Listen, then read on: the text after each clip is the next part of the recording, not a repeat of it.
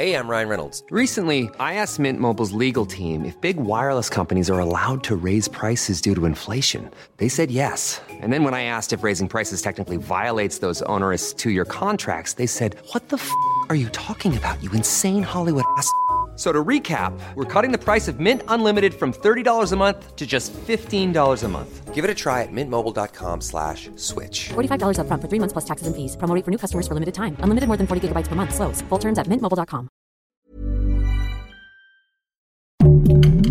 Heraldo Podcast. Un lugar para tus oídos. A tus abuelitos les va a gustar esta noticia. El gobierno de AMLO planea aumentar la pensión para adultos mayores el próximo año. Esto es Primera Plana de El Heraldo de México.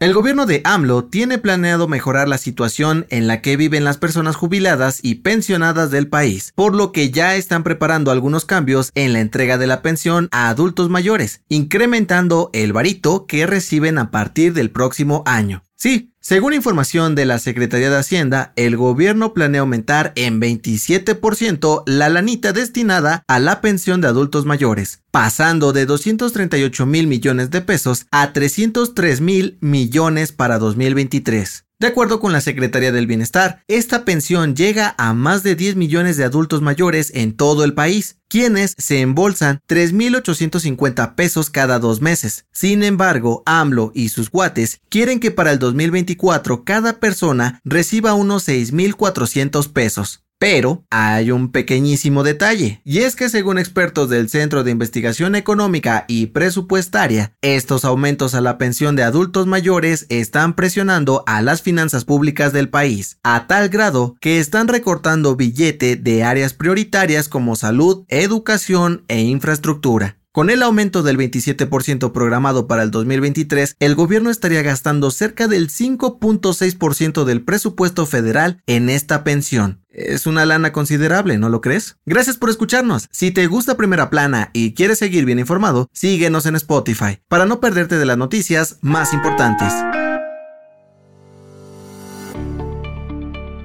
Los legisladores de nuestro país ya están listos para retomar su trabajo tras cinco meses de descanso, pero antes de poner manos a la obra, este miércoles se reunieron en el Pleno de San Lázaro para escoger a los meros meros para el nuevo periodo de sesiones. Por un lado, el diputado del PAN, Santiago Krill, fue elegido como nuevo presidente de la mesa directiva con 455 votos a favor, 0 en contra y 2 abstenciones. Relevará al morenista Sergio Gutiérrez Luna hasta el 30 de agosto del próximo año. Pero Morena no se quedó con las manos vacías, pues el coordinador del partido de la Cámara de Diputados, Ignacio Mier, fue nombrado el nuevo presidente de la Junta de Coordinación Política de San Lázaro. Ambos diputados aseguraron que trabajarán por el bien de México a través del diálogo, sin que haya fricciones entre partidos como las que ha habido en periodos anteriores. ¿Será verdad?